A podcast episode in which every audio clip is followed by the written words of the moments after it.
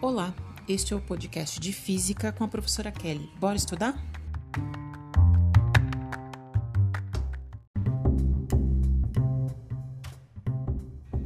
Nosso tema de hoje é refração, absorção e difração do som.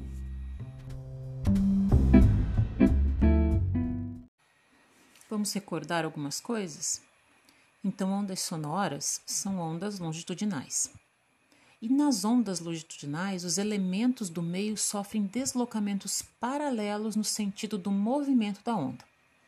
As ondas sonoras no ar são os exemplos mais importantes das ondas longitudinais. As ondas sonoras podem se propagar através de qualquer meio material e sua velocidade depende das propriedades desse meio. Outra coisa que temos que relembrar é que a energia transportada por uma onda está relacionada à sua amplitude. As ondas vão transportar energia.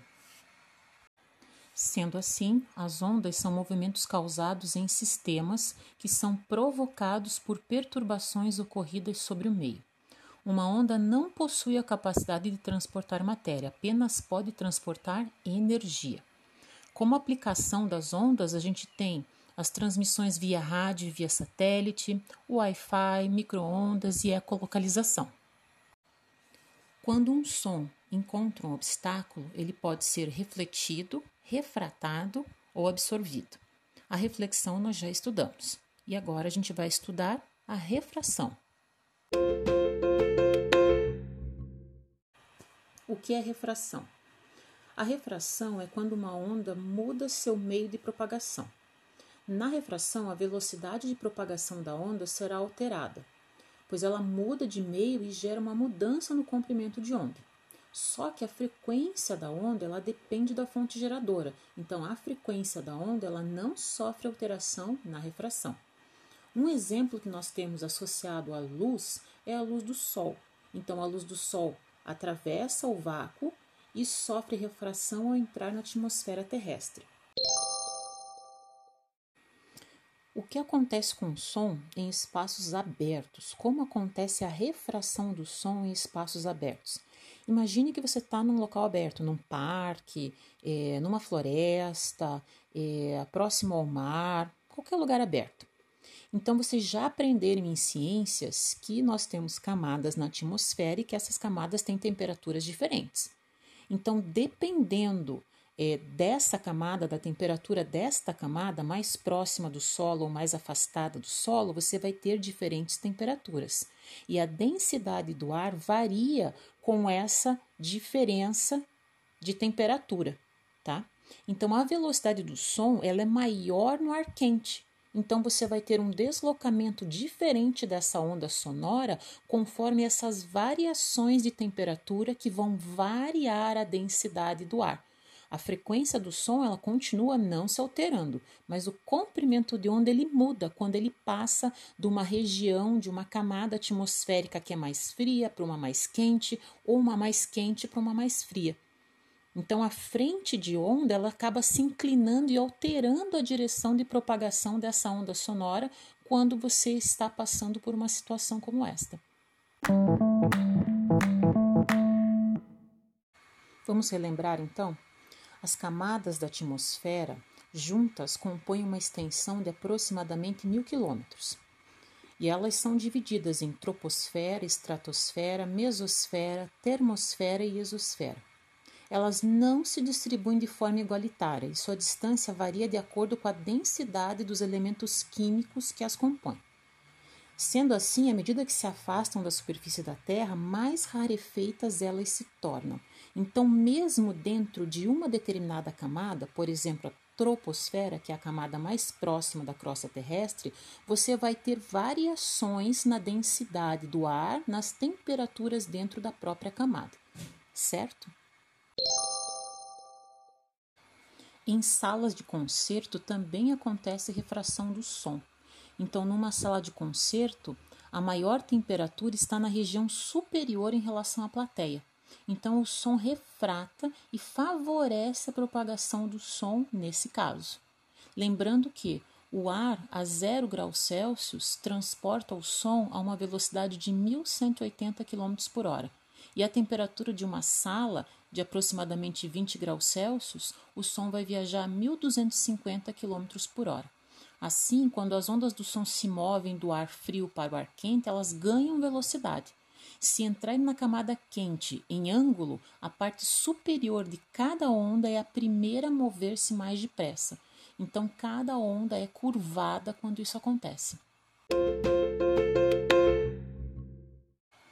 A absorção do som é um fenômeno que acontece junto com a reflexão do som.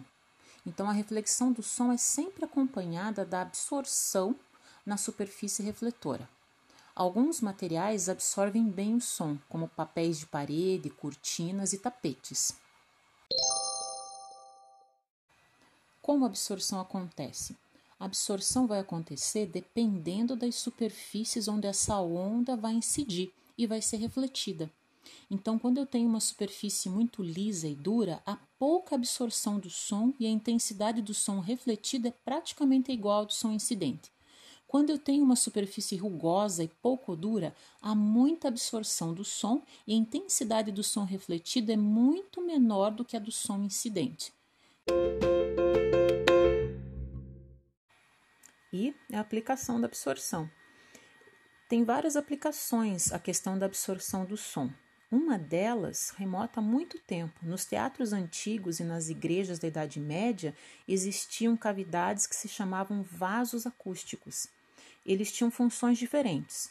Nos teatros, eles serviam como ressonadores para amplificar a voz dos atores, e nas igrejas, eles tinham a função de absorção para atenuar a reverberação do local. Outra aplicação da absorção são nos elementos cerâmicos isolantes. Eles são blocos cerâmicos que são feitos de duas peças e entre essas peças é incorporado lã de vidro. Então, paredes são construídas com esse produto e essas paredes conseguem um isolamento de 53 decibéis. Outro exemplo de aplicação da absorção na construção civil é o uso de materiais fibrosos ou porosos. Eles são colocados dentro de bandejas metálicas perfuradas de forma que eles integram a decoração do local e a função deles é a absorção acústica e eles acabam ficando integrados como um elemento arquitetônico do local. E você tem também situações em que você coloca elementos porosos como isopor entre placas de concreto para justamente fazer esse acondicionamento acústico. A absorção do som também é importante dentro de estúdios de gravação de música. As paredes têm sempre uma forração que tem essa função, absorver essa onda sonora. Tem alguns teatros e algumas salas de concerto que são colocadas placas como elementos decorativos no teto, justamente para fazer essa absorção do som. Hoje em dia isso é bem trabalhado e fica como um elemento também arquitetônico, deixando o, lugar, o local bonito, mas ao mesmo tempo contribuindo para as questões acústicas que o, que o local necessita.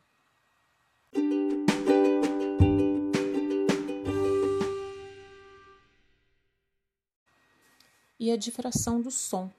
A difração é um fenômeno que trata da capacidade das ondas de contornar obstáculos as ondas do mar e as ondas sonoras são ondas mecânicas e elas se comportam de uma determinada maneira quando elas precisam contornar ou atravessar algum obstáculo.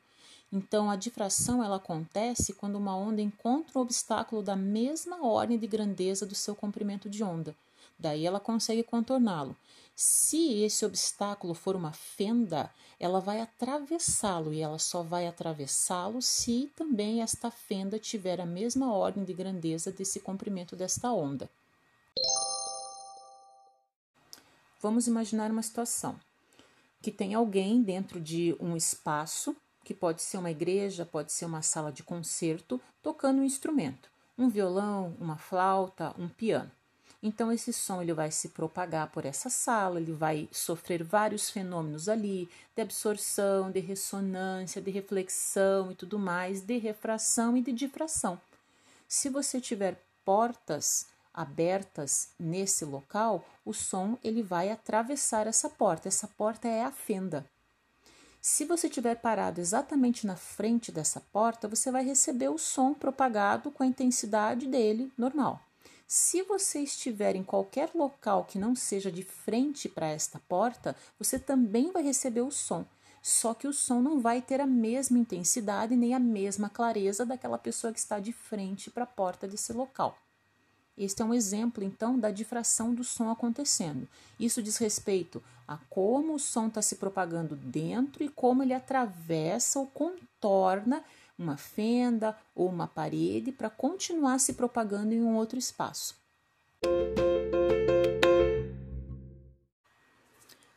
Uma outra coisa que a gente precisa relembrar é o seguinte: que nas transmissões de rádio AM e FM também acontece a difração e ela tem que ser considerada para que você tenha a propagação dessas ondas. Então, se o comprimento de onda dela for grande, ela consegue atravessar obstáculos, que podem ser uma montanha, um prédio, casas, o que quer que seja. Só que nesse caso, essas ondas sonoras das transmissões de rádio AM e FM, elas são ondas que foram transformadas em pulsos elétricos, ou seja, essas ondas são ondas eletromagnéticas. Tá? Então, ainda você vai receber o som na sua casa, daquela rádio que você está escutando, mas esse som não é uma onda sonora, ele é uma onda eletromagnética. A voz daquele locutor, ela foi transformada em impulsos elétricos para ser transportada até um receptor, que é o seu celular ou rádio na sua casa, e daí lá no celular ou no rádio da sua casa, ela é transformada de novo em onda sonora para que você possa escutar o que ele está transmitindo para você, a música que ele está tocando, a notícia que ele está é, transmitindo, ok? Então tem uma diferença. O fenômeno é o mesmo, difração, vai contornar objetos. Mas nesse caso, tá? Esse som que você recebe, ele sofreu transformações de uma onda mecânica para uma onda eletromagnética e da onda eletromagnética de volta para a onda mecânica, ok?